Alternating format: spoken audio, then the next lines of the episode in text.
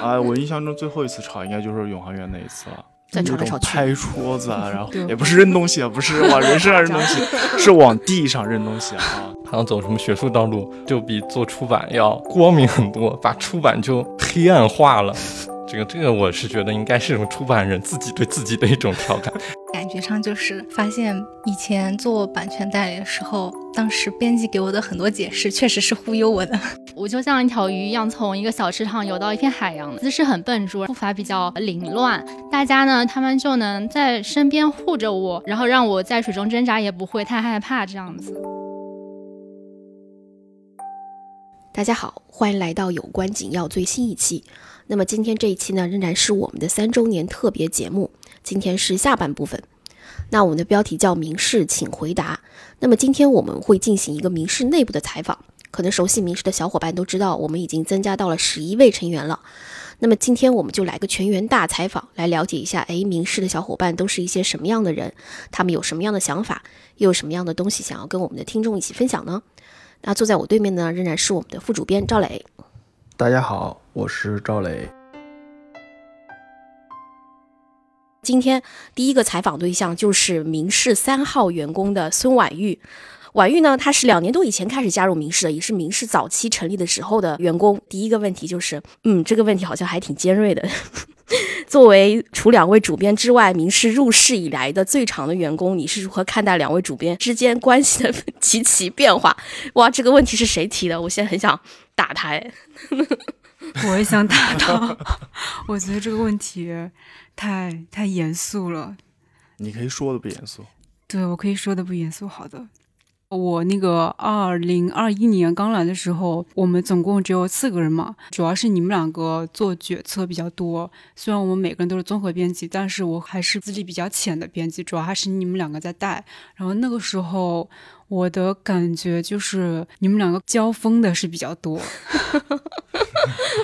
我现在回想起来，我好像能体会到你们那种，呃，很焦虑，然后很很有压力，很想把书赶快做出来的那种心情。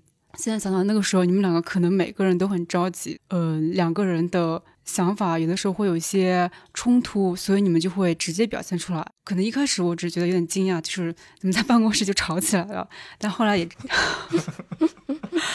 但是后来我又觉得你们两个。毕竟也是几年的同事，你们对彼此的呃性格、做事的风格都有所了解。然后你们也是为了这个书而有一些不同的不同的看法，有把事情解决了就好。嗯，还有一些应务的事情，之前应务我其实接触的是比较少。然后来这边之后，就大家应务也是要一起商量，一起呃决定用什么纸，然后用什么封面，用什么工艺，就是有一种参与感很强。但主要是那个时候还是你们俩做决定，我可能。抱着那种学习、呃观察的心态，后来变化是能看出来。比如说书变多了之后，明显有一种压力没有那么大，但现在就是你有一种嗯、比较从容的。对我感觉是因为我自己心态的一种变化。当然，这个心态可能跟我们发展这个也有关系啊。那种今天必须下场的感觉，好像觉得也没有那么重要了。我感觉主要是因为你听了我们的劝。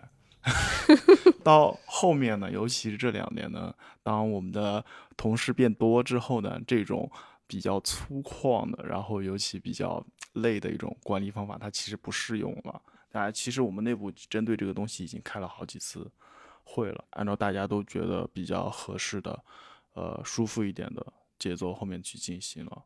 嗯，现在我的感觉是，嗯，把握的是比较宏观的一些事情，再加上有了播客。然后我们现在明事有一些，嗯，和外面的联系合作比较多了之后，吸引是这方面负责的比较多。但是关于民事编辑内部的一些工作安排、进度，还是流程上的一些反馈以及杂事情吧，还是赵磊在做的比较多。他主要是，嗯，对内，所以说每个人他有自己的工作重心。当然有一些比较大的决策的时候，还是会商量的。但那个时候大家都已经。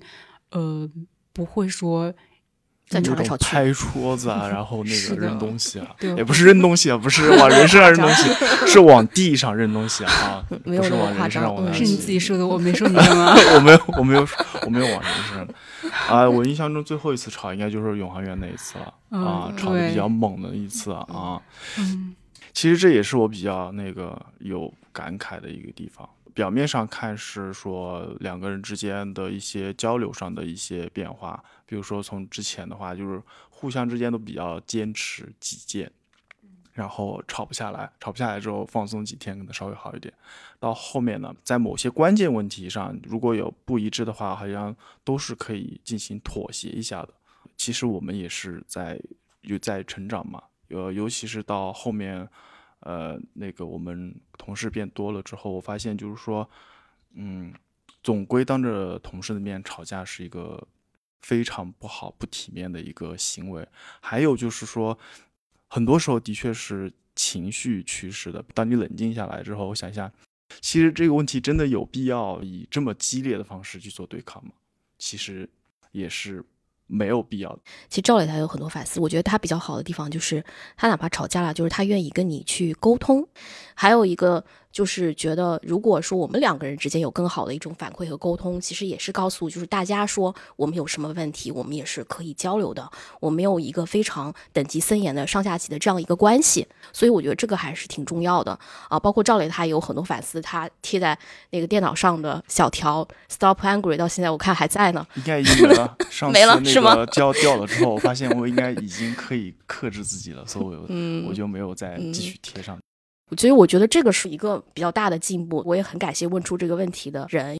下一个问题关于婉玉的，其实我想来问啊，他工作对接上最多的人应该就是我。那我想问的就是，从你从其他公司来到明仕，然后也是从北京到上海两年多之后，你自己有什么感受？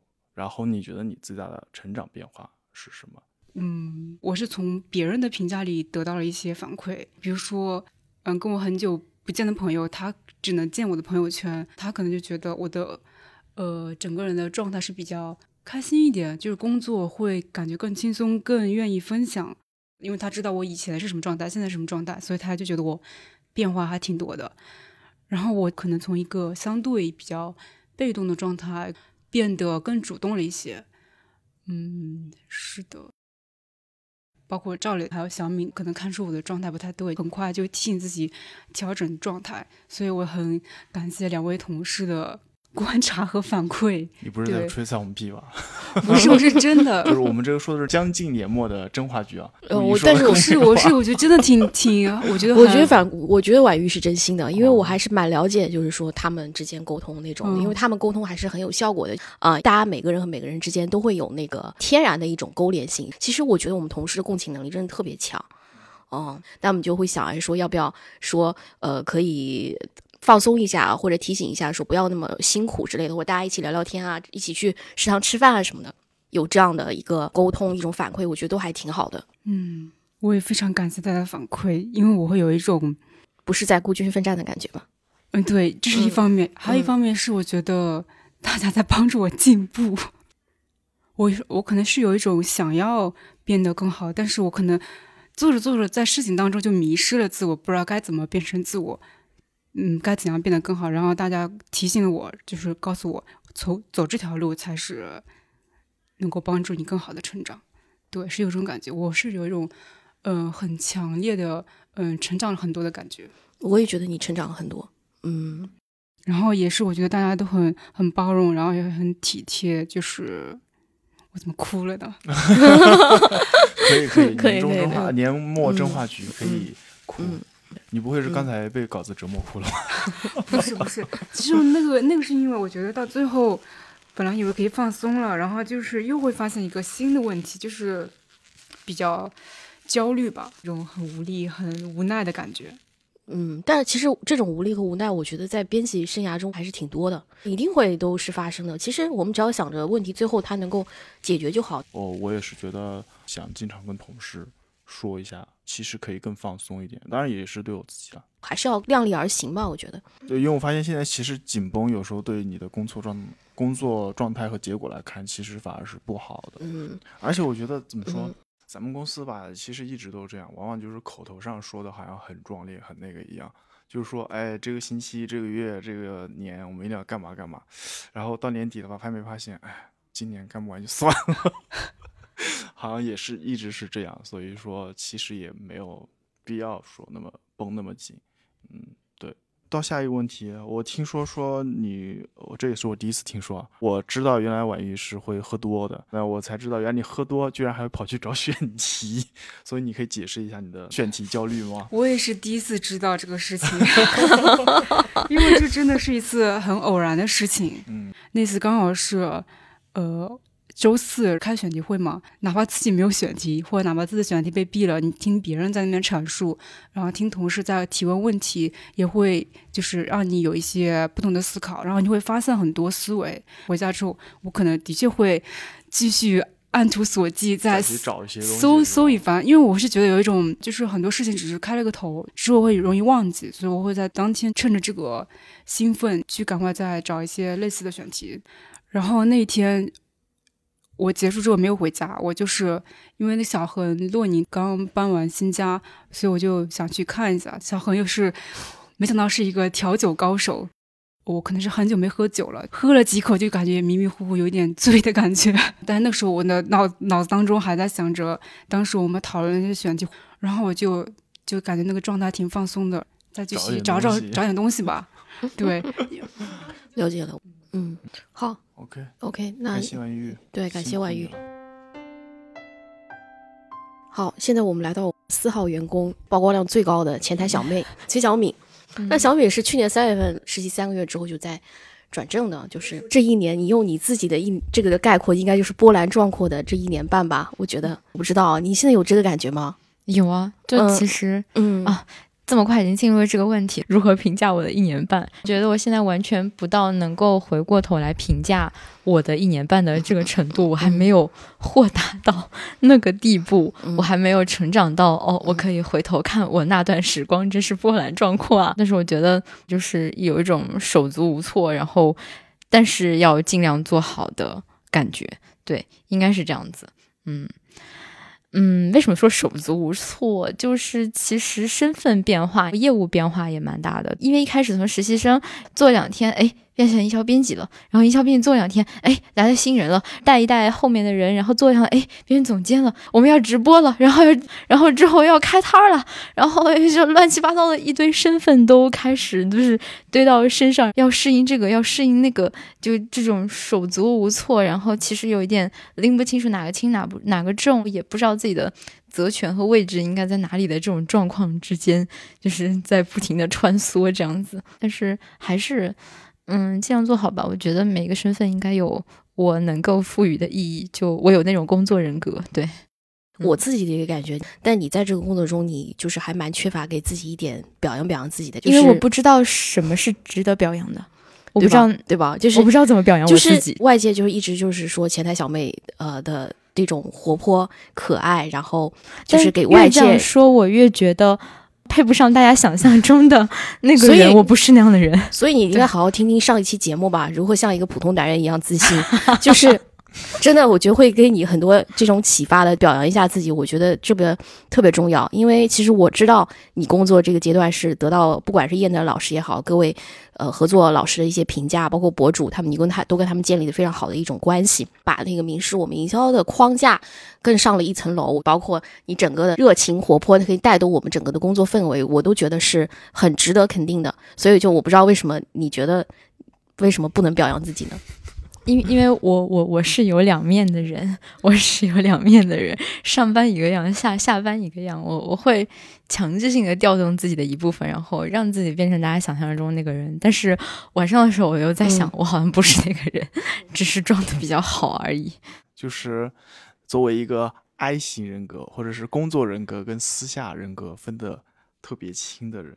比如说，在书展上有 I 人变异是为哪般？然后，如果你，嗯，白天 用工作人格去做 E，晚上用私人格去做 I，是一种什么样的体验？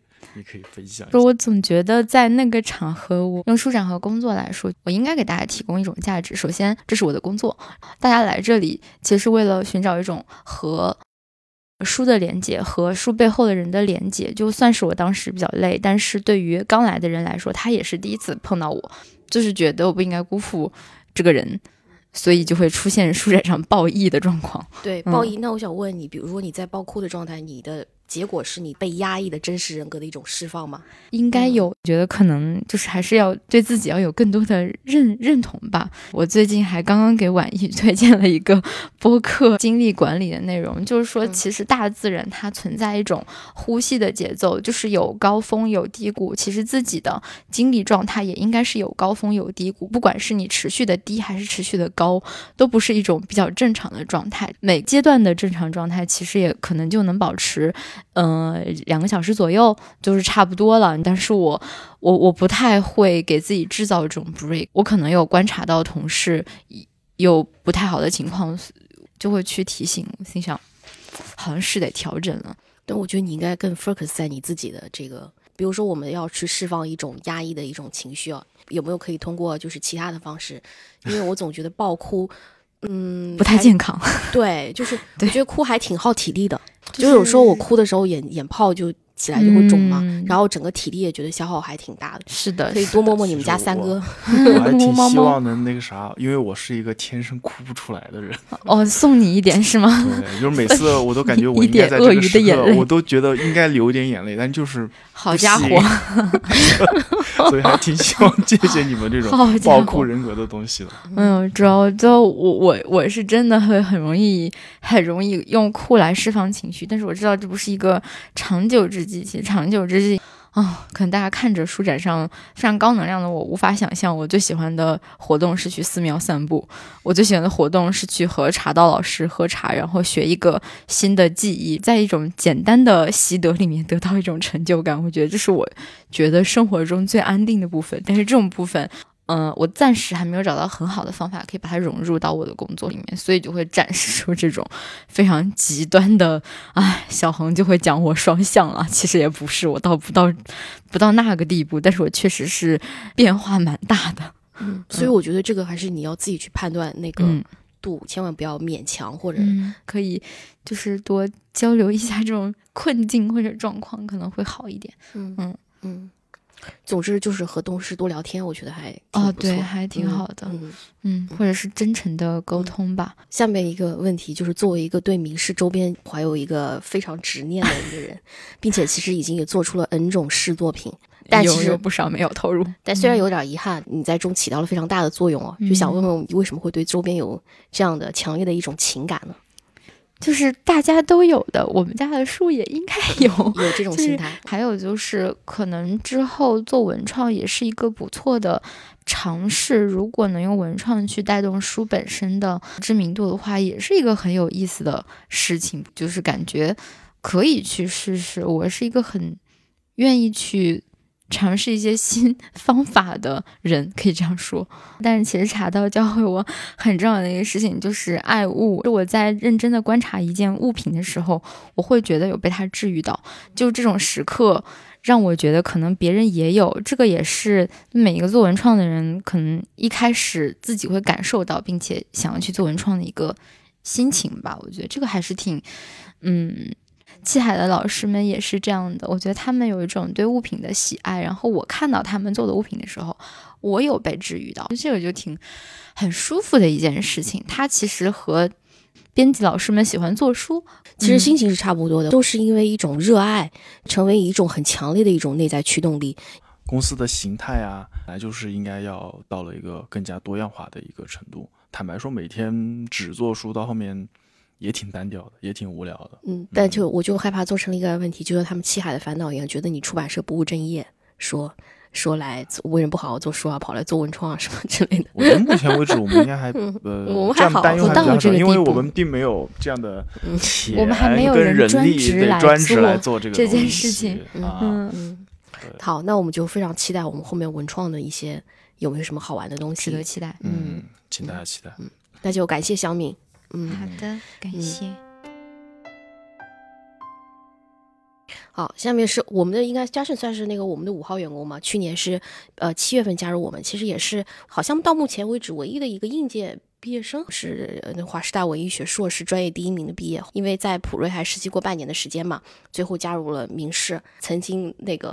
玉迪还有西哥都讲过，说说我们抢走了加深，所以所以就是想问问你，为什么说哎，在已经有这么优秀的这样一个学术成绩了，为什么想要跑来做这个出版呢？哎呀，这个说法我自己是觉得有点不准确。嗯，其实也没有说的那么夸张啦，其实就是说自己专业领域相对来说可能是。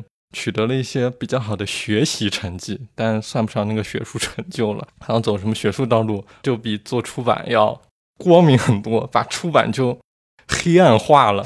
这个这个，我是觉得应该是一种调侃吧，应该是做出版人自己对自己的一种调侃。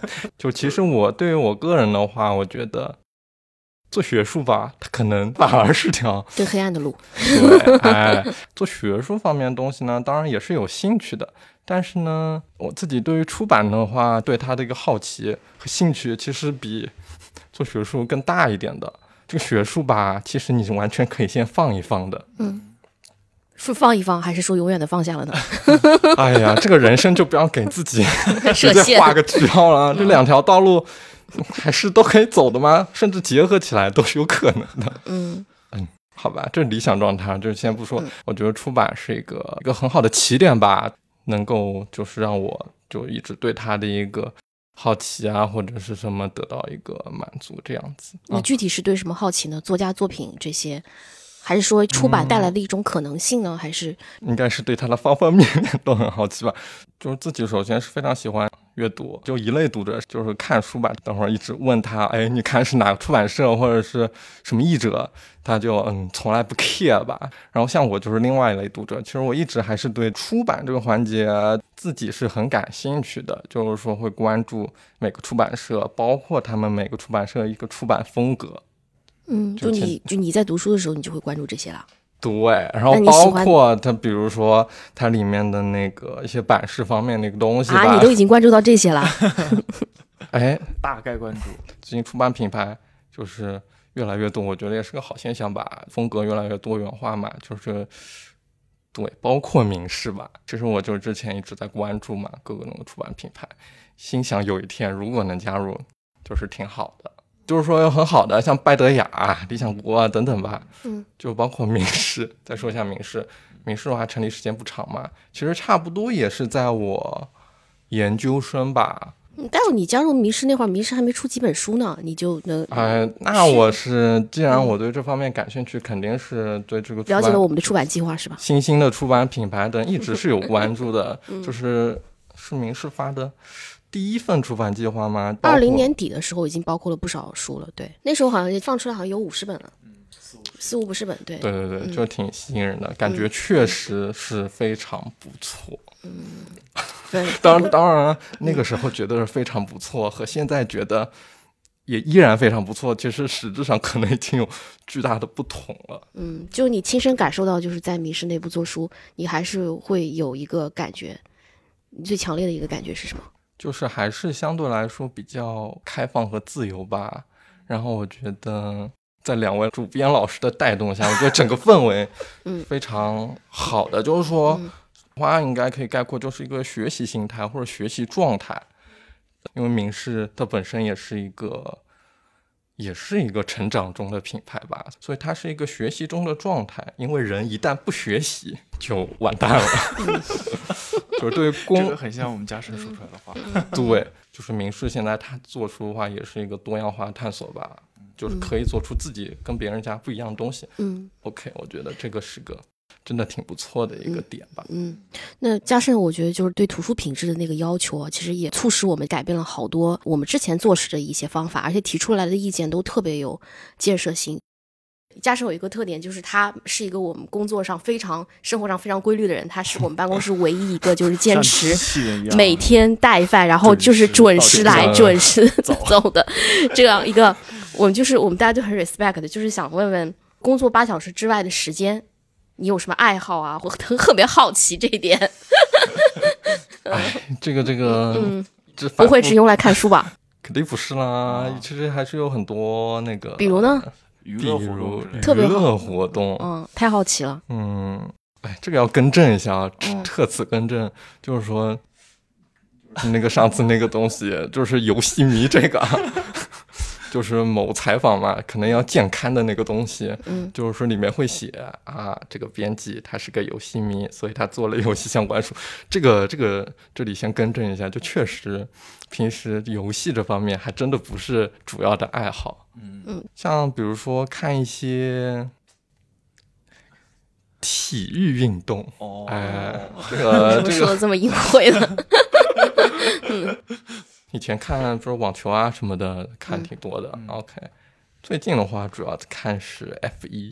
哦，哎，其实我最近也在迷 F 一，嗯。看看 F 一，再看看书啊，看看 F 一再说，人生有两大爱好，这挺丰不看就是不看电影吗？嗯，这个还真比较少。比较少，看电影和听音乐。那是跟我正好相反，我是是啥？呃，看电影比较多。不过我觉得还是挺好的，有终于知道一个你做书之外的爱好了。下一个问题可以我嗯，来来提问一赵来下，问一下吧。就是你看似啊，呃，至少因为我们对你的私下没有那么了解，所以你确实像你看起来那样的情绪稳定的吗？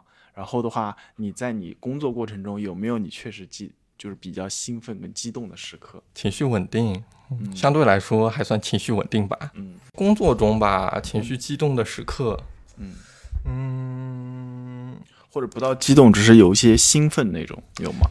兴奋，就先说激动吧。有激动，什么激动呢？就是 发现书中有错误，就开始这什么负面反向激动了。这个就是最有波澜的时刻。妈呀，居然是这个吗？确实是从以前看看自己看书也好，呃特别是现在这个，确实发现错误，确实是很难忍。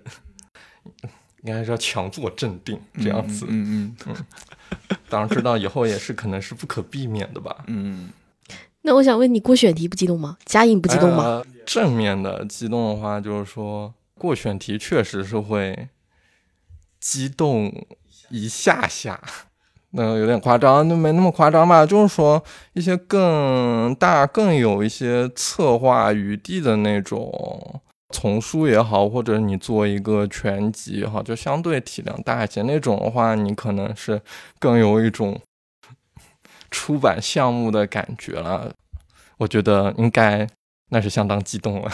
我觉得嘉盛是一个对我们质量要求特别严格的人，给我也提了一个醒，我们以后一定要用最高的标准来要求我们自己。嗯，真的，我们至少不能让我们的员工觉得哎我们这书做的不好。嗯嗯，不管是编教还是，虽然我觉得对嗯明世已经是一个还很注重质量的公司了，但可能就是因为有你在，我觉得可能我们做的还不够。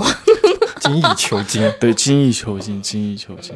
嗯，特别好，特别好。那我们也是非常感谢嘉盛哦，不仅是说给我们提供了好多想法建议，还是说给我们带来很多新鲜的一些 idea，真的特别好。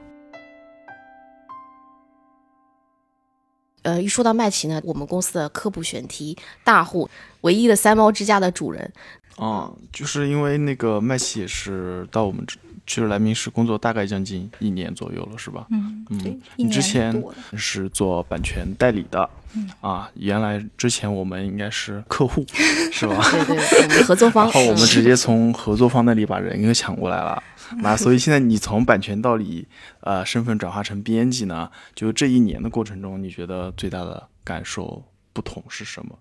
其实我想先补充一下啊，就是嗯。之前麦琪我们在作为合作方的时候嘛，然后那天那次他还是以刚那个入职，刚入职刚刚入职的时候，就是 report 的时候呢，就是可能别的人听到我们的东西好像都反应的比较冷淡，只有一个人脸上放着闪闪的目光，盯着我们，非常开心，然后最后还跟我们热情的打招呼，觉得我们很棒，然后完了之后还来参加过我们后来有一次一本们第一次新书的。活动所以后来那个时候就是说，一直想，哎，就留下了很，深刻的印象。留下非常深刻的印象，觉得他非常热爱书，然后也很嗯认可我们嘛，所以后来就是在偶然的一次就是招聘中，就是我们建立了这样一个联系，然后就来到了明世。嗯，这个嘛，就是因为因为现在不是还是在承担一些版权上的工作嘛，然后感觉上就是，嗯，从以前做版权代理的时候，嗯、发现。当时编辑给我的很多解释，确实是忽悠我的。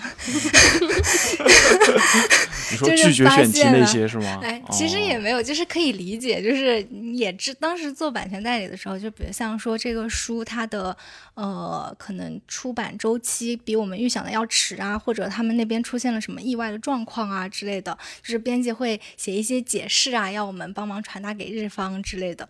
当时其实作为一个中介嘛，其实就是身份主要是说希望。两方能够更好的合作下去，就是出现呃意外状况也很正常，对。然后现在做编辑嘛，就是确实有的时候有一些嗯突发的一些不可抗力的状况，是需要呃跟日方解释的时候，也是嗯需要有一个正当理由，对对，编一些更好的理由。首先，你成为编辑的初衷，你跟当时进入的编初衷相比，你觉得他这个？目前的工作和你实际体验下来，你觉得是有差别的吗？其实，嗯，没太大，只是，呃，进度上比我想的要快很多。因为我当时，嗯，离开那个版权代理的工作的一个很主要的原因，也是，就是做版代的话，其实自己的主动权会少很多嘛。编辑的话，是你去挖掘你想做的选题，其实是想把你。呃，认可的价值观更多的说出来，就是通过书的方式，嗯，所以就是现在我自己能够报选题，报的选题的内容非常优秀，就是都是我很喜欢的，那我就觉得挺好的，因为我本来以为说整个过程。会很长，因为我辞职之后就是来做编辑，我的计划是三年之后能够有自己的 选题，但是没想到这么快。对对对，所以现在还挺挺，就是在我感觉上还挺顺利的，一年三十个。希望你之后能做到一年三十个。嗯，那我我。有梦想谁都了不起。举例就是编辑会有更多的自主性。就除了这方面呢，我觉得特别是代理的工作，我自己个人感觉还是比较单线。可能就是回邮件这一个比较主要的工作。如果是编辑，可能你手上有好多书在进行，可能会为了这个书每本书不同的环节，这种多线工作，你有这个。其实代理的工作也是多线进行的，就是每个人手上都有很多本书在同时推进，并且每本书的进度都是不一样的嘛。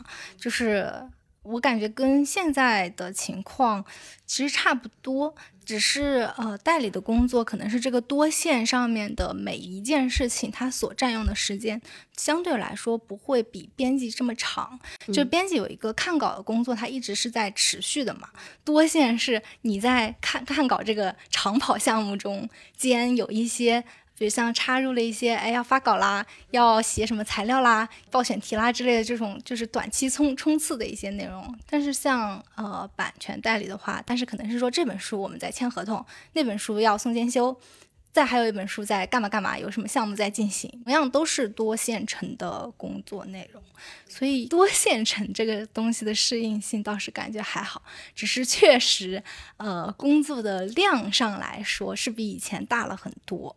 嗯。嗯，我觉得是它是一个其实是创意工作和一个比较机械性工作的一个区别，因为我们先不管是写文案，或者是给代理给写信啊，还是写什么，它可能要求创意性工作的那种量，要求你自己发挥的那个东西会更高，包括找选题其实也是一样的。对对对，就是我感觉我在之前做板带的时候，就是可以完全不投入任何的感情，嗯，就是 无情的工作机器。对对对，而且这个时候如果你不投入任何的感情，就是很圆滑的去工。工作的话，其实是很能顺利的去去做好这件事情的。但是，其实，在自己内心深处，就是不不是很能自洽。嗯，你喜欢哪个呢？那还是喜欢现在这个痛苦变并快乐着吧。嗯嗯，感同身受啊，因为我自己觉得你在经历一个就是编辑初期需要大量吸收知识，包括对外界有好奇心，然后开始适应的这样一个阶段。哦，所以我就觉得有时候我了解这种痛并快乐着的那种感觉。嗯，下面想聊，因为我们也知道麦琪宣传了好多次，麦琪是我们公司的科普选题的大户啊。虽然现在不能给大家透露，但是除了动物类的，其实还有其他我们好像没见都没有见过的一些，但我们都觉得特别好。我就想问你，刚开始你的阅读趣味，就是说你想做科普书，是把是这个算是一种把个人的兴趣和工作结合的一个一个事情吗？嗯，我我自己平时。看书的话，其实挺杂的，而且科普书其实没有，呃，反倒是之前其实没有看很多。刚开始报选题的时候是很乱的，就是随便看到什么东西就先往群里面发着试一试。然后我记得是有一次，大家其实没有什么好的选题报出来，没有什么进展，然后赵老师就问。我们说，那你们自己想一下，你们平时喜欢看什么书，然后你们就可以往这个方向去找嘛。说，因为你们自己会看的书，就是你们更了解、更感兴趣的内容。然后我当时就想，我当时。买的很多书，它的题目里面都带有动物。然后赵老师说：“哎那不就是科普吗？你可以了解一下科普啊。”所以那当时其实我对做科普完全没有想法，是有这么一件事情，我就觉得啊，那我去找找这个方面的选题吧。而且正好，其实日本。就是它的强项，可以说就是做趣味科普这一类，它是挺强的。反倒是欧美那些书，它的科普是更具有人文色彩的。日本那边倒是找不到什么很有人文色彩的科普书。嗯，对，所以也是，嗯，感谢 感谢选题会很好的机会，以及就是赵老师和陈信老师的启发吧。就感觉至少我觉得在选题上真的是麦琪。是最快最快入门的，所以我其实就很好奇，我觉得科普应该是你自己想要做的东西，还是说你单纯只是觉得它可以过选题呢？是你的爱兴趣爱好吗？也是我自己想要做的东西，就是前面说就是在原有的线上面能够找一些选题，是因为呃，我本来 有强烈的意愿加入民事，也是因为我对民事之前做的书。就是传达出来的理念很认同嘛，很喜欢一个女性主义方向的，还有一个就是书与人那个系列，本来我就挺喜欢，而且是发自内心的认同，所以看到了类似相关的选题，我就会关注。而且我觉得还有一个一件事，就是麦琪的，他会很仔细的去研读他的那个选题，然后把用他自己的话就是呈现给大家的时候，就特别有说服力。就跳看出来，就是做了很多准备和仔细的去研究过文本，然后自己也投入很多情感。乃至是让我们觉得你是真的喜欢这本书，所以即使我们可能原来觉得，哎，这个书好像题材各方面都不是很占优势啊，就也会马上的就被你的那种热情所说服。尤其是像那个，这里可以举一个举一个例子，也是个小预告。对，那个 我们可以直接说，就是我们接下来呢要出一本书，叫《明天开始做出版》啊。呃，你可以介绍一下它的那个作者。嗯，这个作者叫岛啊岛田润一郎，嗯，他是日本一家。一个人出版社的社长、编辑承担了从选题到出版到呃销售这一系列的整个过程。嗯，当时犹豫的点吧，就是因为他的写作方式非常的个人，不像是那种已经所有的事情都经历完了之后，我站在一个过来人的角度去回首他过去怎么成立，对，不是这种，他是。好像像写日记一样的，很当下的分享他每一刻的那种感情，比如像，呃，他成立这个出版社的原因是什么？他第一次找到。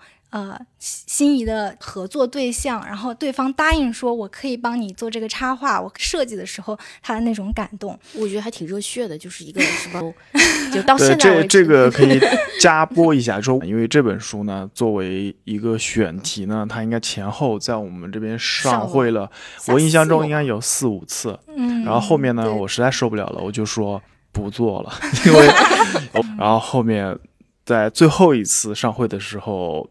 麦琪又说要给他最后一个机会，为这本书争取一下，他就发表了一段，我觉得可能可以作为我们选题会 说服同事的教科书级别的一个 总结，然后呢就决定去做这本书了。啊啊，这个就是我们麦琪他的一个非常厉害，或者是他天生适合做编辑的一个人。嗯。真的，我也是听了麦琪的表述以后，我才对这个选题重新嗯发出了一种兴趣啊。其实也希望大家能多多关注我们的书与人系列啦。不管是你对出版行业有没有了解，有没有兴趣，我觉得你都会收获呃很多不一样的一种感受的。嗯，要不麦琪的分享我们就到这里，是非常感谢麦琪。嗯，好，谢谢大家，拜拜。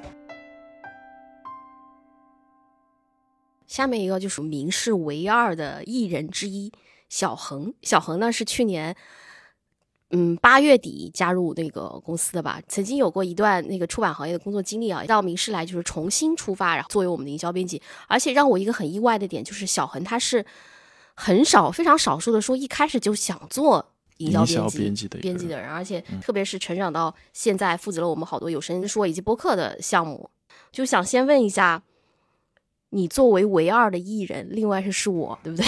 嗯，没错。就想问你在一群 I 人中是如何用你艺人的能量去安慰他们的呢？我觉得你在这边起的作用还挺大的。虽然有时候 I 人会表现出来的比较悲观的样子，但是我感觉在明世这个团队里的 I 人不是完全的悲观。像很多时候说为爱作义啊，怎么怎么样，呃，大家还是很努力的把自己最好的一面展现在工作中。嗯，说到平衡大家的悲观情绪，可能我这个人对悲观的理解是，大家不是说只是想发泄一下自己的情绪，包括在工作中，他们可能更多的时候是在向我。索要或者是需求一种帮助和援助的感觉，而不是说，呃，他现在就是撂挑子了，不想干了。他是需要一个人来帮助他，给他一个打一个配合，让这个东西继续推进下去的。而且我也很享受我能帮助他的这个感觉，这是我觉得我为什么会非常开心，能让这些爱人朋友们重新一起来的一个状态吧。嗯，那你觉得你自己有 emo 的时刻吗？你会怎么排解呢？呃，我自己排解情绪的方式可能跟大家也差不多，嗯，因为都有各自爱好嘛，比如说，呃，音乐啊，或者打球啊，或者。这可能是个人习惯的原因吧，我就不是很喜欢去展现出自己悲观的情绪，但同时我也很少有兴高采烈到难以自抑的时候，所以我也很开心。其他的呃同事们、朋友们，他们会毫不吝啬的展现出他们开心的样子，然后把这个能量给我。所以每个爱人都需要一个艺人，你是这样觉得吗？嗯，或者反过来，我也需要这些爱人。嗯，你说的特别好。但虽然很像官方回答，心里话真的是真的吗？真的是心里话。嗯，我来问一个好了，想问一个老问题，就是你你觉得在这一年你最大的感受是什么？嗯，其实这个问题呢，有的时候我也会经常在深夜问自己。嗯，说心里话，我是感觉这一年。成长是在不知不觉中发生的。我其实很少有说啊，我一定这个月的成长目标什么没没有这样的一个呃计划安排。但是很多时候我去回想我刚来明世的时候，甚至是来了明世半年的那个节点，我已经在干不一样的工作了。嗯，甚至我的整个工作的节奏和小团队的配合也都不一样了。我想是我最喜欢、最习惯也最舒服的一个成长方式吧。嗯。我们都非常了解你对沃尔夫的一个热爱，你也是中文系出身的。先说一下你是为什么会喜欢沃尔夫吧。嗯，最早的时候跟大家一样，然后对沃尔夫的这个了解也都是在课本上我接收到的信息。对他进行学术性的深入的一个了解，是从本科四年级的一门选修课上面，然后从本科论文开始。呃，然后一直到研究生，然后大概应该是有四年这样的一个时间，就是对他所有的文本进行了一些了解，呃，所以爱也就是跟着这些了解和文本的深入一起。就是相应发生的吧。最吸引我的是它的复杂性，因为其实大家呃接收到的一个信息，它是一个女性主义文化偶像，所以如果你去看它的原点，去看它的呃书信日记，包括当事人对他的一些评价，会看到一个完全不一样的样貌。所以在我们现在所接收到的这样的一个误读，对他在塑造的这样一个影响之下，然后你去重回到他本人所在的那个世界当中。本身就是一个非常奇妙的漫游和历险，它反而是你触手可及的一个活生生的人，然后这样的话，你的爱就更真实了。很难得持续以对一位弱作家如此深入的爱和研究，甚至收集了他各种各样不同版本的各种语言的日记啊，什么这种。看我们播客从一路走到现在啊，包括有声书也是。其实这两课我们都做的还不错。作为一个很新的公司，刚接触有声门类项目来讲，你在这个方面你觉得最大的心得体会是什么？嗯，我个人的感觉是，我是非常幸运的，因为这样的一个项目，其实说实在的，它很考验品类，尤其是你一个新新人做新项目。然后刚好我们的这个有呃有声书从零开始女性主义，它的产品是足够过硬的。我们现在这个有关紧要的播客项目，也是在明示和。呃，我们之前的主编老师积累的资源之下，很很很幸运能够在这个节点参与进来，我是这样的想的一件事情。呃，但是在正常的这个平日常的这个维护还有呃更新当中呢，我是觉得，嗯，其实它非常考验一个人的持之以恒的耐力、时间管理能力。但是最最考验的呢，还是突发情况的应急管理。呃，其实这种呃有声项目的话，其实它需要沟通的。呃，合作方是非常多的，嗯，你如何协调各个合作方之间的一个时间安排，然后还有他们给到你的时间和呃，你如何去平衡这个时间跟最后的一个进度，啊，其实都是让我学到了很多的一个地方。嗯，对，我只记得你那时候在年终真话集那期讲的时候，就是要用心，要坚持。对的，确实，呃，虽然说图书编辑老师做书，他的整个时间也非常长，呃，但是。如果你做有声书是没有告诉你一个节点到什么时候是结束了的，它是永远会持续下去的。你一定要有一个非常 强大的去精心制作它的一个坚持的能力，所以才能坚持很难。因为其实你像我当时一开始想做播客，也没想我要每个月录两期，要坚持到现在。就是很多人对我们的小稿报以这个非常夸赞的时候，没想就这样一个细节也能打动到大家。包括片尾曲的选择，虽然你讲的东西很朴实，就是要用心，要坚持。我觉得这个很真理啊。是的，就是越越正确的东西，其实有时候很简单。嗯，啊，非常感谢小恒，对这一年来对我们的帮助，真的感谢各位老师。嗯。啊，下一个介绍的呢是我们的新人的编辑啊，洛宁。洛宁的话是我们名师成立之后的第一个实习生。然后后面呢，他去香港读了研究生，然后后来工作的话就又回来了。那第一个问题就问一下你，实习在名师，后面又跑回来做编辑的话，有没有觉得人生经历有什么缺憾的地方？嗯嗯，先不谈遗不遗憾，我觉得是不后悔的，至少我。每一刻做出的选择都是非常直觉性的选择，因为我这个人就是这样。我一方面就是，嗯，比较走一步看一步，然后另一方面是我比较胆小，然后就是不敢跳出舒适圈这样子。所以当时来名师实习，包括后来即使在名师工作，都是因为做出版这件事情，首先比较好玩，然后又是在我能力范围之内的事情，所以我就来了。但遗不遗憾，就是这个问题是存疑的，因为确实是，呃，可能摆在我面前的会有更多的选择，比如我读完书，如果继续努力留在那里的话，可能一条完全不一样的路径了。嗯，那这说说这一年来，比如说正式做出版的什么感受呢？嗯。我觉得它还是挺符合我对出版一开始的想象，想象对想象，然后对这个工作的预期的。我可能在这一年中会经历蛮多矛盾，嗯，就是一方面，我觉得编辑这个工作呢，它是在生产，是在创造的。然后我对于创造新的东西，做一个文化的生产者。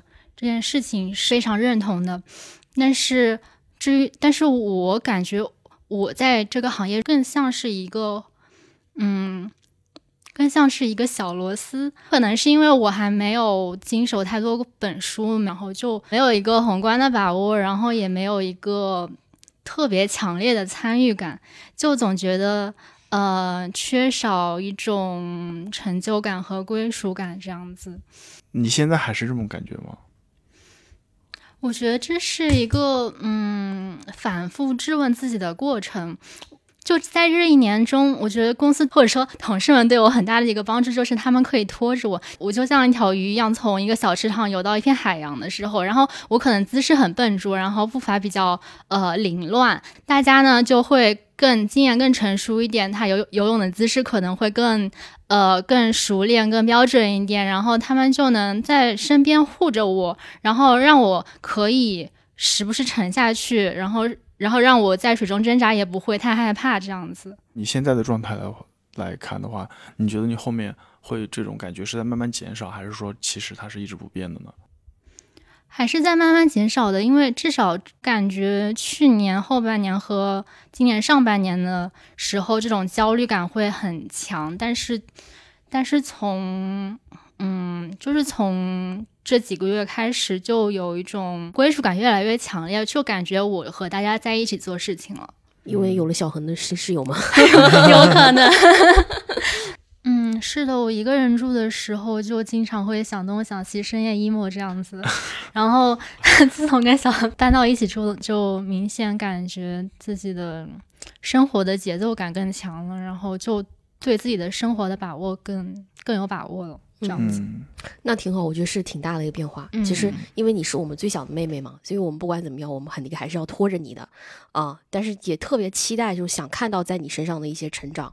因为其实知道你是那个作为名师的一个熬夜冠军，因为我们已经大家已经私下听说了，你就想问问你平时睡那么晚，晚上都在干些什么呢？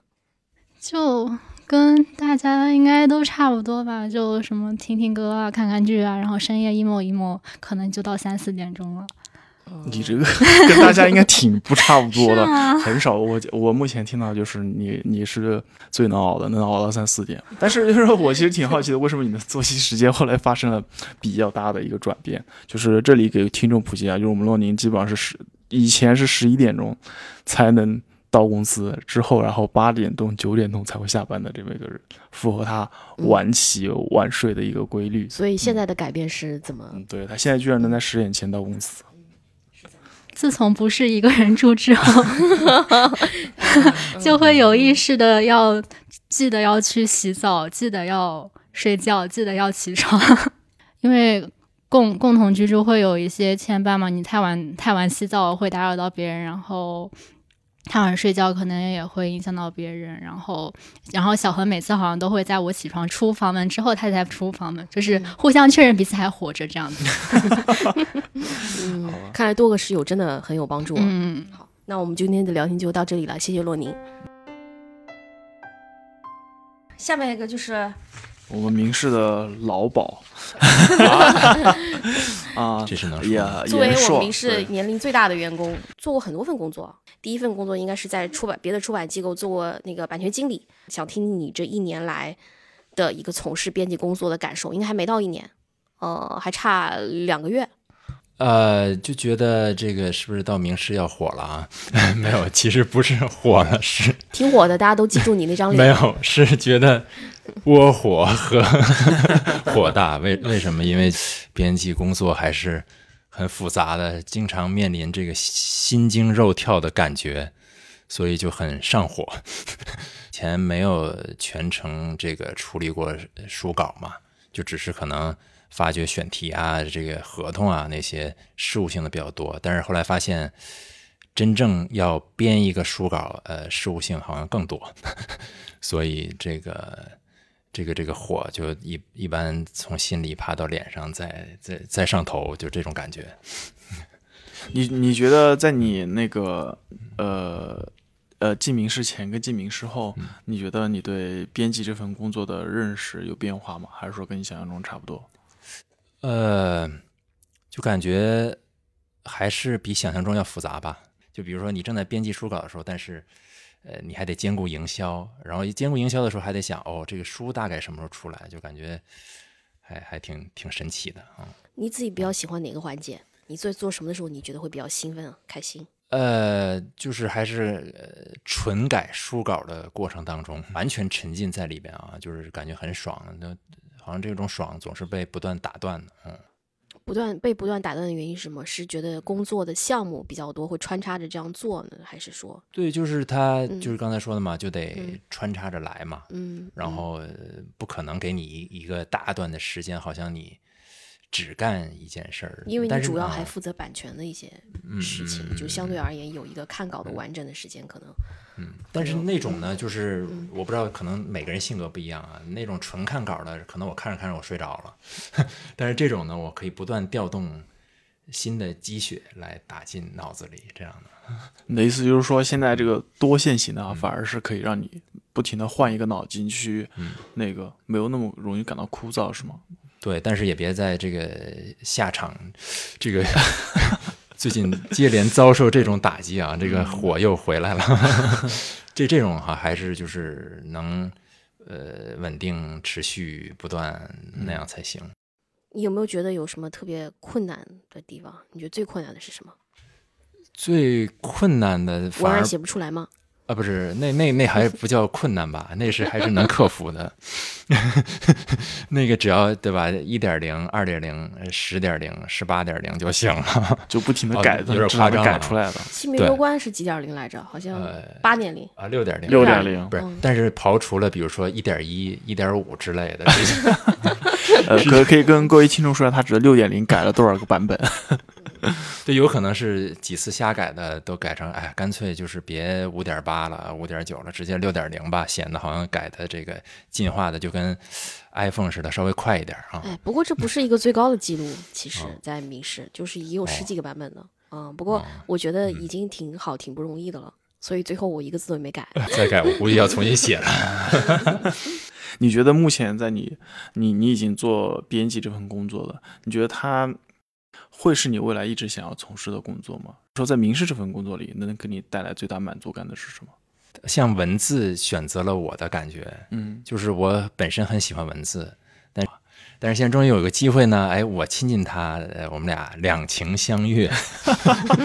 别人老说什么爱好转变为工作，好像就呃不行了，但是我总觉得就是哪有那那么完美的什么都有。对你不可能不喜欢一件事干好一件事，也不可能干好一件事完全不喜欢它，反正结合起来才是最重要的。就那你干过这么多工作，你跟前面的工作比较起来，这会是你比较喜欢的工作吗？对，因为因为前边那个我我自己也在反思啊，就是我本身是学语言的嘛，是其实跟文字息息相关的，所以我觉得还没有差太远，它只是可能顺流而下，这个不知道怎么就就在下游跑到这这个环节来了，但是实际上，呃，我在上游就想干这事儿。啊，我老用这个比喻啊，所以啊，念念不忘必有回响，你最终还是跟那个文字相遇了嘛，对对对有这样一种感觉。终于两情相悦了。所以现在也不迟，真的。嗯嗯，最近你的第一本责编的书《性别攸关》出版了。嗯嗯，你作为一个第一次作为责编的感受，你可以大概说一下吗？嗯、就感觉这个不仅是性别攸关了，感觉性命都快攸关了。我这，对你可以解释一下为什么发生了什么？就比如说这个下场，他可能看到，哎呦，这怎么错一个字儿啊？换换这个版啊，书的内容出发，我觉得对我也是很有启发意义的。性别攸关是一个女女性作者写的，关于可能我作为男性以前没有意意识到，哦，原来医疗当中会。呃，有这么多女性受到伤害啊，医疗系统本身就有各种各样的问题，振聋发聩的，对我来说也是呃一次学习的过程，也也也挺新鲜的。嗯，然后我还想问一下，就是你作为我们是吧公司里报选题最勤，同时也被通过率最低，然后在选题会上被针对最狠的人，你有什么？你感觉还好吗？然后嗯，我想，有什么好的比喻之类的吗？我想 就是沙子里淘金子吧，就感觉沙子肯定是很多的，然后我是属于那个泥沙俱下的，但我相信就跟淘金热的那个 那个信徒一样，我心想这个那么多沙子啊，总能淘出那些金子，只要你这个足够有耐心啊，足够这个坚持的时间长。就是我属于就是喜欢把握各种信息嘛，去收集各种信息。我觉得这个抛出来也是拓展思路的一个方法。我一启发他们，他们再一启发我，说不定这选题就来了。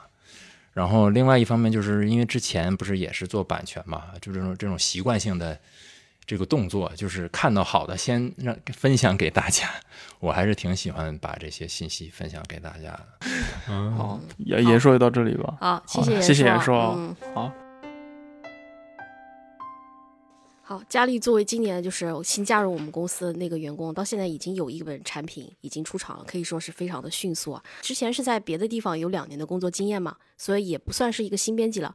要不就先分享分享你这半年来的感受。感觉在明世这半年还挺匆忙的，就是每天好像有挺多任务需要完成，然后感觉和同事的配合，然后互相之间的了解是非常快的，然后从同事身上感觉学习到了非常多，所以感觉这半年的成长是挺多的，然后收获非常多。那你觉得最大的区别是什么？因为跟之前的你可能算是一个入门的编辑工作相比，和到明世的，你觉得最大的区别是什么？然后在明世的话，我觉得可能自由度会比较大，然后当然也会接受的任务感觉也会比之前的要重。这样的话，就一方面是工作压力可能有点大，但第二方面就是让自己成长的非常快，收获到很多。我觉得这是在刚成为编辑入门的几年里面非常珍贵的吧，因为我非常希望能够。能跟大家就是做一些非常好的书出来，所以这个愿望可能大过了那些需要付出的努力，所以就会觉得也不是特别辛苦这样。嗯，我其实很好奇，你们经常说工作压力很大，我是感觉可能是文稿上的，就是崩溃这种，对，就是可能会碰到一些不是特别好的稿子的话，就可能会想要呃让它更好，因为我会想着读者。就有时候会花挺多精力去想这个事情的，可能那个时间是非常紧的，所以就这个压力可能就上来了。然后我感觉可能更大的还是在于想把这本书做得更好一点，它的字词用句，包括装帧设计，就是大家其实都有在考虑。然后这些东西你可能呃一直想不清楚的话，它就会一直在那儿，然后这个压力可能就会一直攒在那儿了。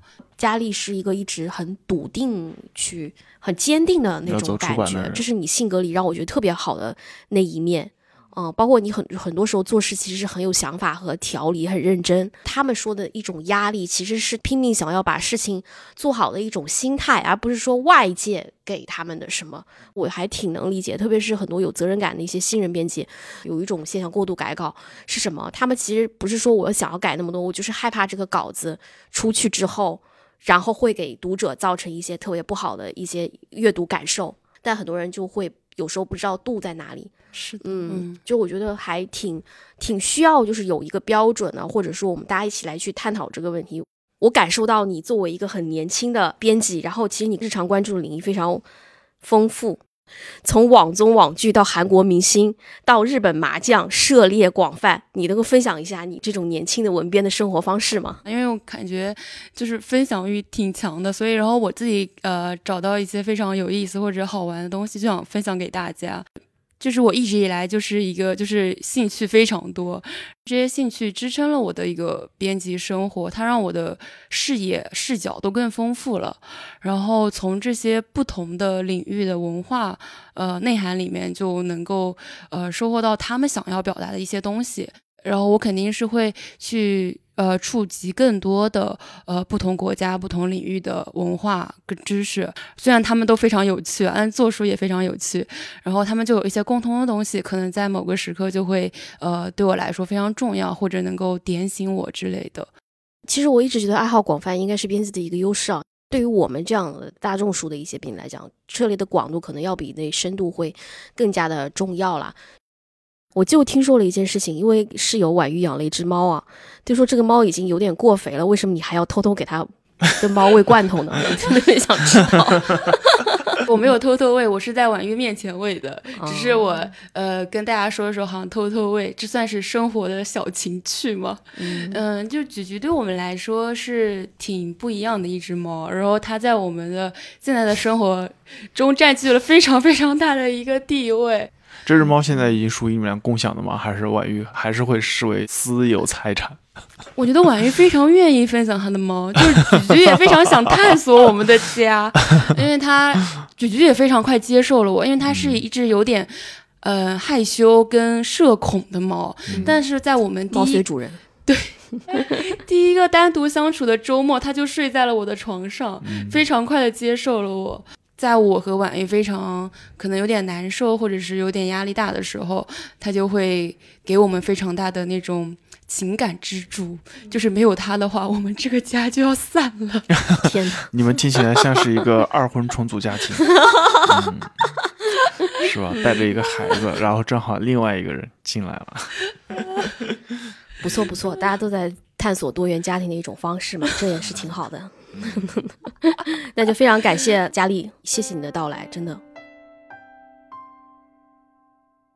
那先跟大家介绍一下我们鼎玉啊，鼎玉的话是我们今年刚来的一个呃营销编辑，但是呢，他跟我们的缘分呢，在名师之前就已经结下了，因为鼎玉还在念书的时候就曾经作为实习生跟我们一起工作过，然后后来呢，他去了新经典做了三年左右的一个营销编辑，然后今年他既换回城市回到上海，然后也重新加入了我们。第一个问题呢，就是说你从新年这样的一个非常知名，然后各种制度很完善的一个大公司，到我们这样的一个土法炼钢起来的一个小规模的小公司，你觉得你自己的经历感受是怎么样的？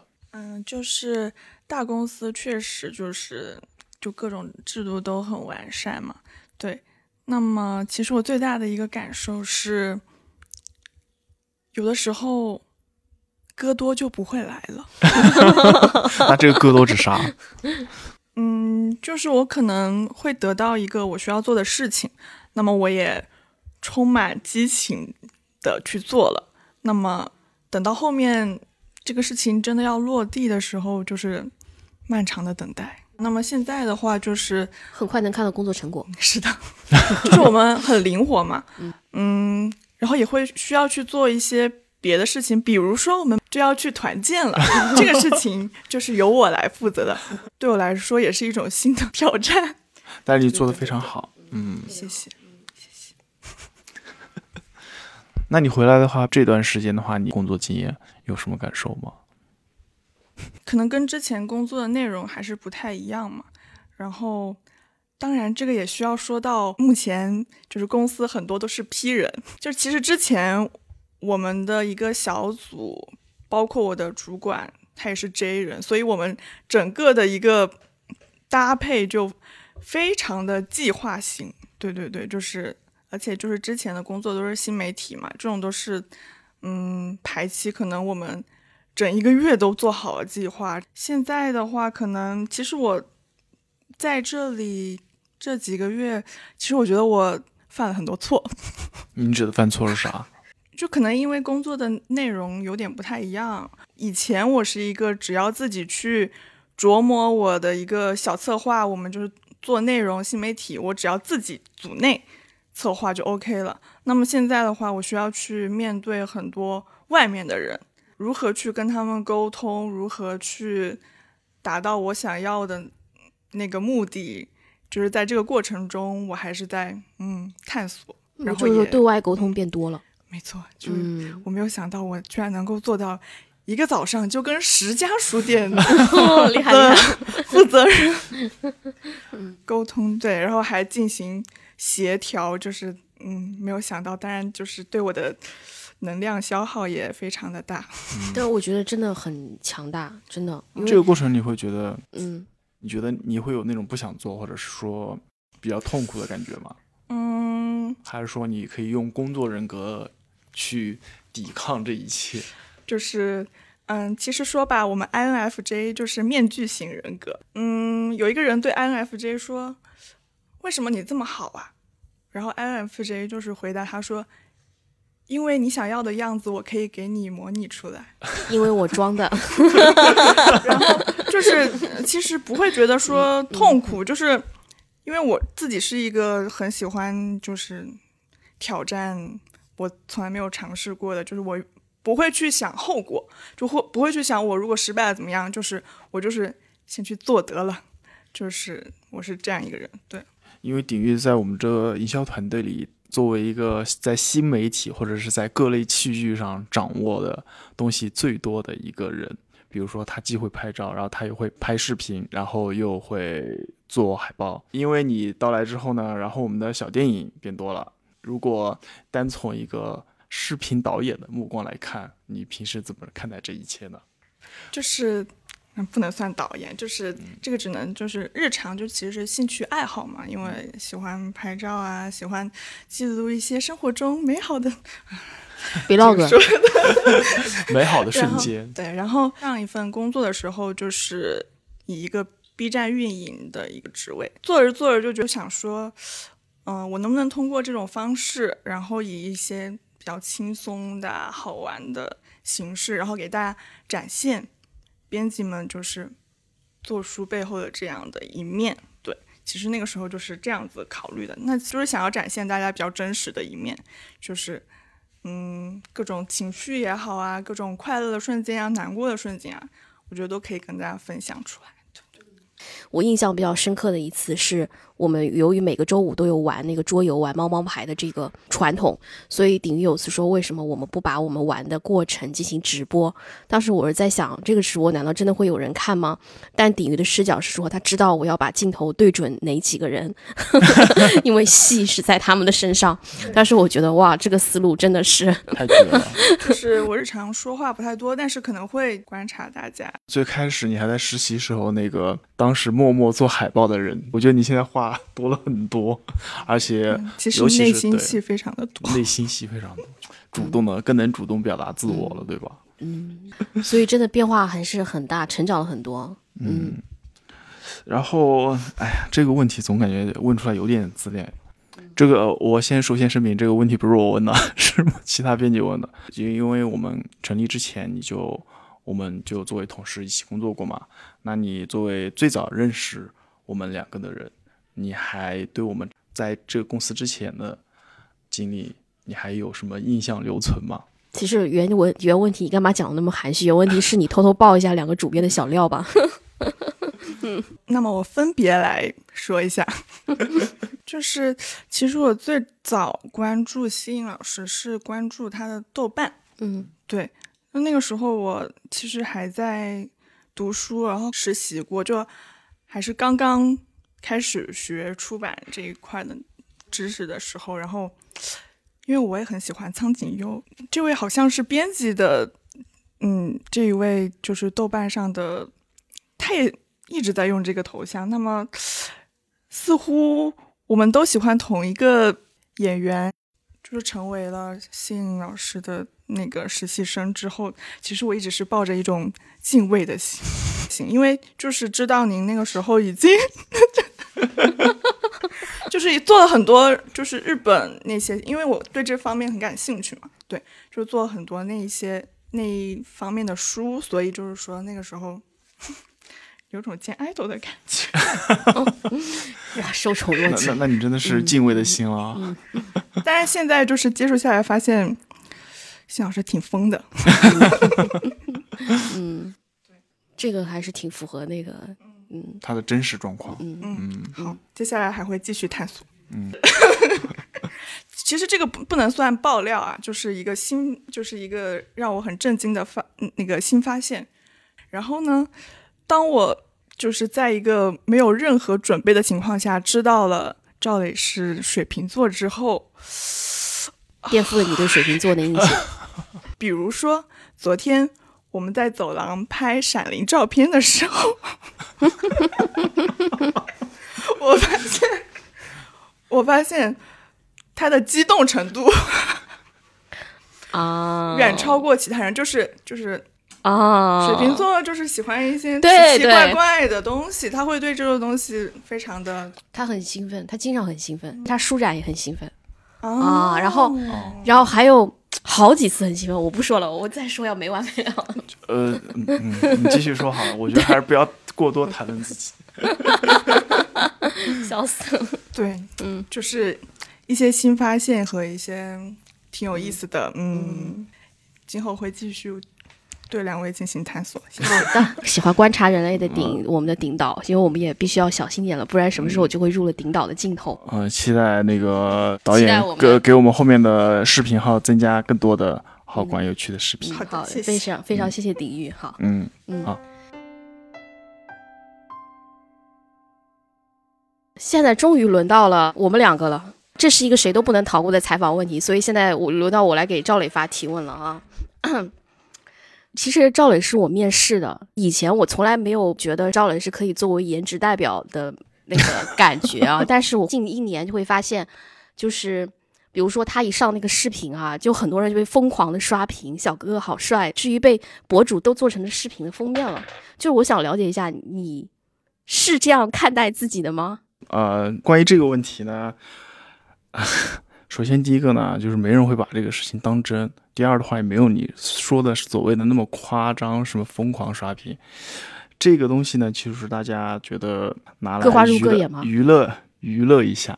这个东西就是肯定没有人会当真。从这个角度来说呢，如果能以我自己呢来娱乐大家，让大家获得一些开心，在这其中呢顺带的啊还关注了我们的书，如果你甚至还买了它呢，那我就觉得那我这个其实还是挺值的。好的好的，我觉得你这个说法还是谦虚了啊。我们现在暂且不提你对自己外表的评价，但你一开始是很拒绝露脸的啊。对啊。为什么会有这个转变呢？这个转变，哎，说起来稍稍有点点，感觉有点煽情了，懂吗？这个原本我是不想说的，嗯，首先是因为我们家陈姐呢，是吧？最开始博主一般都是去找她，但是她呢，她后来有一天突然跟我说呢，说要不然这个视频能不能你上？一开始呢，那我肯定都是拒绝的，因为我不想让任何人知道我长什么样子，而且我这个人对于把自己的个人信息呢。呃，放在公共页面上呢，有非常大的抗拒心理的。但是呢，后来我仔细想了之后呢，尤其那段时间，因为你的身上的就是担子太重了嘛，我就觉得那我的话不能老是说因为自己的一些倾向啊，或者说我喜欢做或者不喜欢做什么问题，而把所有的东西呢都推给你去做。那我觉得，那我的话应该还是要。尽量在我能力范围内去帮你分担一些这个工作负担，所以我才会答应这个呃要求。而且另外还有一方面，就是因为那个视频主要也是乌鸦来邀请的嘛，比较熟一点，我会比较感觉安全一点。那如果其他的人的话，说不定我可能就拒绝了。而且我之后仍然是说，尽量还是尽量拒绝，因为在那个阶段的情况下，我们的营销人很少。那现在呢，我们不需要你再特别上对，尤其是我们最主要的颜值担当严总严硕老师来了之后呢，是吧？波尔，我们叫他用他笔名波尔老师来了之后呢，他一个人能扛十个人的颜，而且非常轻松幽默，是吧？我觉得由他来代言会效果更好。嗯，听了这个回答我还挺感慨的，原来事出是是跟我有关的原因啊。嗯。那下面一个问题啊，就是作为 I 人，其实你经常会被误会是 E 人，所以我觉得你特别有那个变 I 为 E 的潜质，为爱变 E。对，你觉得为什么会这样？挺多，我还挺奇怪，居然是有人真的是认为我是艺人，因为好多人觉得你是艺人，你觉得意外呢？那可能，那确实是因为我他们遇到我的场所主要是工作场所，所以你有工作人格。如果是让我自己选择的话，那我肯定愿意说不去一些人。人群过多的地方，但是呢，我又确实是一个，如果一旦气氛稍微有点 嗨了以后，我去我有点搂不住的一个人。举个例子，是吧？去年我们在别墅里唱卡拉 OK，其实，在每一次唱卡拉 OK 的时候，我永远都是这样，前二十分钟我一般是扭扭捏捏的说，哎，还是你们唱吧，我就。听了一下，那次是谁说什么十一点准备回去睡觉了？哦，是我说，我说对，是你说的。然后完了之后，你嗨到四五点的人是谁？啊，对。然后一般到后来的这种，尤其是唱歌的场合呢，一般后来就是后半程，就是话筒一般都只在我一个人手里了。啊，那在这个过程中，我也要讽刺一下我们陈姐呢，就是说那天她先扬言呢。就是要嗨到三四点，然后他唱了两首歌之后呢，他就蔫了，他就去睡觉了 啊。所以我可能是比较属于那种人来疯型的。然后在我表达完那个兴奋之后呢，我才觉得自己好像搞得有点过度了，大概是这样的一个人。嗯，不过我觉得还挺好，就是让我其实减轻了很多社交压力。因为每次我们俩出去见作者或者见合作方的时候，当沉默不语的时候，最先打破沉默的人一定是你。对，一般都是由我来那个。对你很难忍受，就是那个沉默的尴尬的沉默，一般都是我去脑子里不停的想话题，然后去跟他跟别人聊一些有的没的。嗯，挺好，挺好。现在最后一个问题，其实是我问的，我让你能不能猜出来？我就想让你分享一个你做书以来觉得绝望、最绝望、最灰暗，嗯，最让你 emo 的那个时刻。就我仔细想了之后，我觉得我貌似没有产生过这样的一个瞬间。啊，我估计其实你还是比较了解我性格了，就是我是一个很容易为一个事情陷在里面钻牛角尖，然后会觉得特别难受，然后整个人会特别受影响。但坦白来说呢，我自己觉得自己的韧性呢，其实还是可以的。也就是说呢，这从我们平时经常发的深夜信息能看出来，就是一般都是我去安慰你，对，说没什么大事，这个事其实是个小事，对啊，呃，所谓的最绝望、最灰暗、天要塌下来的呢，其实目前来说确实是没有，我们公司好像也没有出现过这么大的事情，在目前的。编辑生涯里也没有出现。我觉得相对而言，那个的是不是就是永航员众筹那段时间？哦，那段时间坦白来说，就是稍微感觉压力大一点。呃，因为你有一时候段时间好像不太敢去看那个读者评论。呃，后面的话确实，现在的话稍微有时候能看，但现在其实豆瓣评论我也很少打开，因为我确实不太敢看。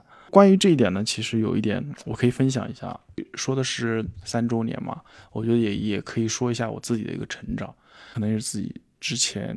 见的世面不够多，这三年来的话，随着种种事情的一个历练，或者是某种某些事情是折磨之后呢，我发现呢，我的身体呢，其实已经慢慢接受了这一个 压力状态。我举一个最明显的明显的例子，就是现在呢，我几乎很少有那种整夜的失眠的情况了，就是抗压能力慢慢提高了。确实跟一种人生阅历历练有关。嗯嗯。那现在反过来就是我来问你了哈，同事们和朋友们呢，概括我们俩的性格大概都是一个，一个是保守型，那我是保守型，你是比较那个，呃，创意型或者，呃，其实我也好奇啊，比如说有时候当你想一个主意或者想一个我们从来没做一个没做过的事情的时候，你自己心里会有那种不安不确定吗？因为其实每次你给我的表现都是非常激动，然后马上就要做。的那种感觉，比如说播客是吧？播客，但是我是觉得，如果按照一个保守，他不提出来，那你就永远没有实现的可能了。那你的出版不就是在拓展你的无限的可能性？我们一直以来把书只看成是书，就对它的阐释和它丰富性，我们的理解还是太单一了。尤其在我们这个时代，我觉得更加需要一些呃创意性的一些东西，去给它做更多丰富的呈现。哦，所以为什么我们要有小米有这么多同事来一起加入我们去想？如果只是我们两个人，我觉得我的意见很可能会被你反对。我好像去年做播客这件事情，其实我不知道能不能成功，但我一个最大的想法就是，我想把这个事情做起来。我先考虑我自己的一个想法和意愿，而不想不太去考虑这个结果是什么。但我觉得我会尽我最大的努力，可能永远不知道，但是其实也会有心虚的时候啦。比如说我这个决策。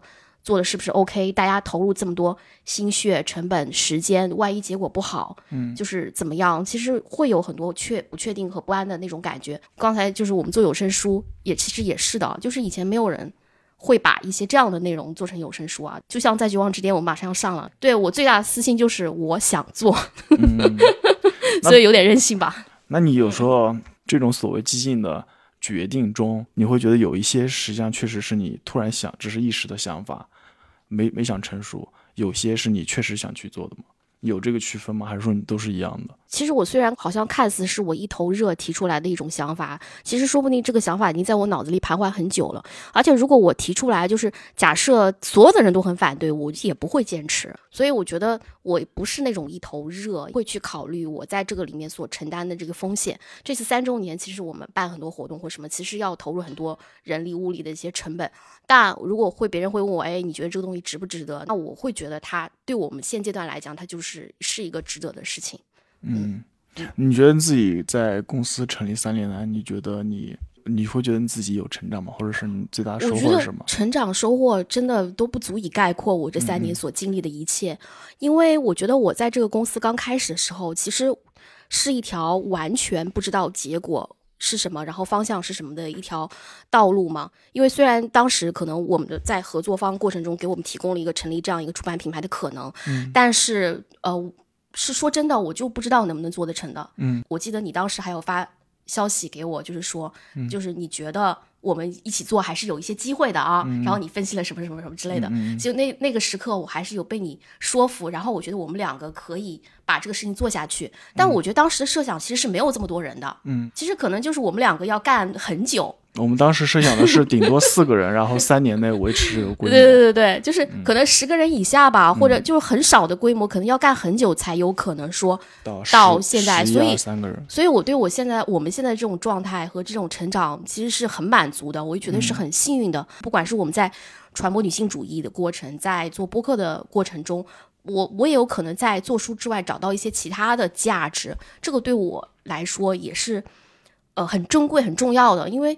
做事的很大一部分动力，它就是靠你内心的热爱去驱动的。如果你没有这个东西，你赚再多的钱，有再高的成就，我都觉得可能不是那种满足的感觉。公司到了第三年的时候，我发现做书其实已经远远不能满足你了。公司内部的一些角色的转换上，你也更多的有时候转向那个 PR 市场啊，包括对外对接啊之类的东西上。就是很流行的一种长期主义，嗯可能它不会说在你短时间内让你意识到这件事情的一些效果，但我会觉得它从一个长期，从三年、五年、十年的这样一个范围来看，我觉得它会有很强烈的一个作用。嗯，需要有这样的人去做这样的事情，哦、尤尤其是在这个特别难的一个环境下面，万一要是真的太任性了，还有你们拉住我，所以我也不会特别太担心。嗯，那比如说你现在做这么多事情，然后呃各类对接啊，什么东西啊都要嗯找你，就是你一直都是这么精力满满吗？就是你你虽然我，但是你你有时候你你有时候这种精力旺盛是你强撑出来的，还是说你确实觉得实际上你自己的精力就是适合干这么多事情？故事是这样的，其实我在以前业内对我的感觉是什么？是一个工作狂，工作狂哦，那确实是了。就但是我好像当时没有觉得有特别痛苦的一个感觉，因为对因为你做编辑其实就是你喜欢的事情嘛。而且当时的身体条件也允许你这样，但是其实今年我的会发现特别明显，就是一种精力的下降。就是无法那么高强度的嘛。高强度的工作，其实它影响的是什么？是影响你在某一段时间的精神集中。那你比如嗯说，随着你这种状态的变化，你后面会调整你一些工作上的一些我觉得会，我其实嗯我已经在调整了。其实我会更多的去放手，让你们去做一些、嗯一些事情。我就是去把握决策或者一些重要的东西就好。我并不想把握的那么细。其实我是想希望你们能更多的去决策。嗯，我觉得我以后会越来越倾向于往这方面去做吧。嗯，那比如说你的呃编辑过了十年以上过往往十五年去走了，十二年，十二年，十二年多。对，从你一开始入行相比到现在的话，你觉得自己第一个的话就是对这个职业以及对这个行业的认识，你觉得最大的变化是什么呀？你有没有觉得现在的书其实面对的挑战跟难度是越来越大了？就我自己个人的感受，他经历的一个顶峰，嗯和到现在的一个下降。嗯它经历的顶峰其实是在网店彻底崛起以后，就是基本上所有出版社的马洋都嗯有一个大的提升，包括社会经济也比较好，嗯然后书价又提高了，所以其实我觉得书业的发展跟整个经济的一个发展有很大的一个关系。我觉得是一五到一九年之间，我觉得是一个黄金时期。但是到一九年，包括疫情这这三年，包括到现在，其实我觉得是一个下降比较明显的一个趋势。所以我觉得我今后面对的挑战肯定肯定是更多的。哦，虽然现在我们讲内容不死，但其实好的内容死掉的也还挺多的。现在的一种困境，也是对我们自己提出了更高的要求，选题也好，营销也好，各方面也好，能不能更完善？有没有一些新的玩法？等等等等。嗯，还有一个我自己比较感兴趣的问题啊，就是你经常半夜发一些焦虑性的信息给我，现在很少了吧？现在稍微少一点，所以这就是我想问的啊，你觉得 你觉得你现在焦虑管理有比之前进步多吗？我希我就不是跟你讲，幸好有你们吗？嗯就是就有一段时间比较焦虑，就是今年是在那个呃，上半年就是就是说不太好，经济情况不太好，就是书下降的比较明显的时候。嗯，而且我们今年的书确实没前两年那么卖的好嘛。嗯，稍微这这也跟经济形势有关。四月份到六月份这段时间，我挺焦虑的。后来，但是因为有那个民事年终真话局嘛，嗯，然后那段聊天之后，其实我发现，哎，大家想的各个角度想法都还是挺不一样的。我也可以从同事们的想法里。获取到新的、不同的一些感受、体会，包括你啊，包括小恒，嗯，就是我觉得一些比较乐观人士，或者你们有一些不同的角度，就是帮我也解开了一些，嗯，一些钻牛角尖的一些想法。就包括这两个月嘛，其实我又有有一些新的想法，就是我觉得，因为有些书也加印了嘛，当然因为是有些书加印了之后，就稍微缓解了一下这个感觉。另外还有一点就是说，看别的出版机构，他们也在不断的说有些。推陈出新的东西，那想我也反思一下，哎，我们自己是不是有哪些地方还有空间？还有一个我喜欢半夜发焦虑短信的一个原因是，那个时候的工作环境做的事情也是完全不一样的。哦，那时候的话，就是未来的东西还很不确定，我们都不知道自己能不能活下去。嗯，就是现在的想法跟以前的追求不一样，因为公司人多了嘛，就是你会承担更多人的一个未来发展的一个平台空间，一种可能性，所以你觉得你也不能辜负他们，但压力也是动力嘛，我还是能很好的去。理解这些东西。再说还有你们嘛？嗯，好，那最后一个问题，我们都知道你在沪上组织了一个有名的编辑 乒乓球群啊，你可以大概说一下，第一个为什么要组织这个东西？第二的话，这个乒乓球群后来为什么会壮大到那么多人？跑过去每周聚会打乒乓球，其实壮大也没有大家想的这壮大，就是大概群里有十个人左右，大家每周来的都是一些不同的，但都是基本上都是出版行业、文化行业的一些朋友。嗯，然后其实为什么会一开始呢？其实是因为我们觉得编辑就是在家里面，呃，闷头做事。颈椎也不好啊，什么腰也不好啊，都是一些老腰老腿的。我觉得有必要出来活动一下。那为什么是乒乓球呢？所以我觉得乒乓球还是有它那个全民运动化的一个特点的，而且它也比较有趣。嗯，然后完了之后的话，其实我们还有一个作用是什么？便于大家进行一种互上编辑的一种交流。因为我们经常打完球，我们还会去喝咖啡，还会去吃饭，然后还会交换自己做的书。其实因为上海很多编辑，他们其实是没有一种固定活动的一个。感觉的，我觉得通过一种运动把大家联系在一起，然后我们交流交流行业信息，一起互相学习一下经验，我觉得也挺好的。特别是想说一下那个诗意，就是那个上海书店的编辑野人的现在的一个编辑嘛，然后我们就有这个一起活动打球的机会，一个交流信息，哪怕你说一个谁，哪怕是哪个翻译比较好，然后哪个那个在哪里做活动比较 OK，其实这种信息很多时候我们都是从这些交流中得到的。嗯，所以我觉得。能有这样一个活动方式，我觉得本身就觉得还挺好的。嗯，在这里也那个号召一下，就是对这个乒乓球群感兴趣的编辑朋友们，可以来加我们家陈姐的微信啊，然后把你拉你入群，周末运动，顺便分享八卦。嗯，这是一个真的是一个很不错的一个机会哦。嗯，那我们今天的聊天就到这里了，非常开心，说明是已经到了三周年这样一个阶段，也回答了好多别人问我的问题，然后我们也采访了我们的同事，非常感谢这三年来对明世所有有过帮助的人，也帮帮助我们所有一起成长到现在的读者。嗯，怎么说呢，就很激动吧，真的非常激动。嗯，然后谢谢大家，谢谢大家，然后希望大家之后继续期待我们。也希望我们之后不会辜负你们。嗯，谢谢，谢谢，谢谢。那今天的节目就到这里了，再见，拜拜。最后的一个小小彩蛋，对这个 MBTI 感兴趣的人来猜猜，谁是小蝴蝶，谁是小老头，谁又是快乐小狗呢？那今天的节目就到这里了，大家再见。感谢收听由迷失卢西达出品的播客《有关紧要》，你可以在小宇宙 App、喜马拉雅 FM、网易云、爱发电、荔枝 FM 和 Podcast 上收听我们的节目。欢迎在评论区以及我们的微博有关紧要 Something Matters 与我们积极互动。如果我们的节目点亮了你生活中的一些小小时刻，也欢迎赞赏我们，也请记得点亮 Show Notes 页面的小星星哦。我们下期节目再见。Just a lost boy in a small town. I'm the same kid, but I'm grown now. Trying to make it out, I don't know how. Wish that I was young, what have I become? Now it's late night and I'm at home. So I make friends with my shadow. And play him all the sad, sad songs And we don't talk, but he sings along like Ooh, fairy tales are not the truth What am I supposed to do? Mm -hmm. guess Peter Pan was right. Growing up so wasted time. So I think I'll fly away. Set a course for brighter days.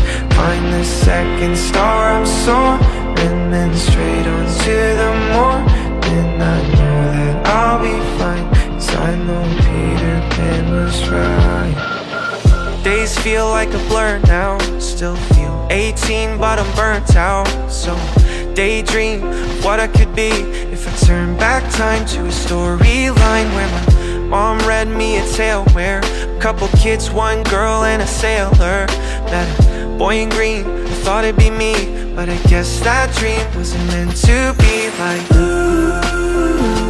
Fairy tales are not the truth. What am I supposed to do? Mm. I guess Peter Pan was right. Growing up so wasted time. So I think I'll fly away. Set course for brighter days. Find the second star I'm soaring. Then straight on to the morning. I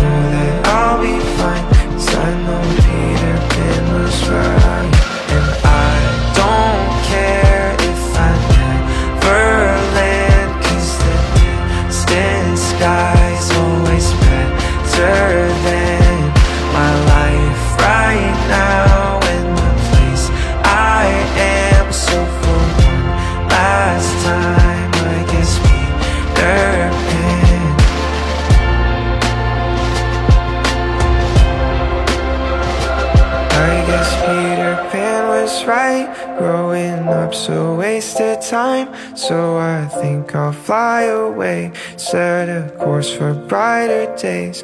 Find the second star I'm soaring. Then straight on to the morning. I know that I'll be fine. Cause I know Peter Pan was right.